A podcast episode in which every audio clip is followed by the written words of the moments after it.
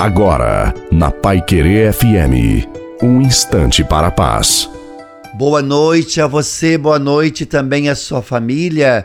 Coloque a água para ser abençoada no final. Tem muitos cristãos que estão vivendo à mercê dos dias difíceis, por não amar a Deus sobre todas as coisas. Precisamos começar a deixar as coisas do passado e nos encher do Espírito Santo, do amor de Deus e parar de murmurar, de reclamar, ter um coração grato a Deus.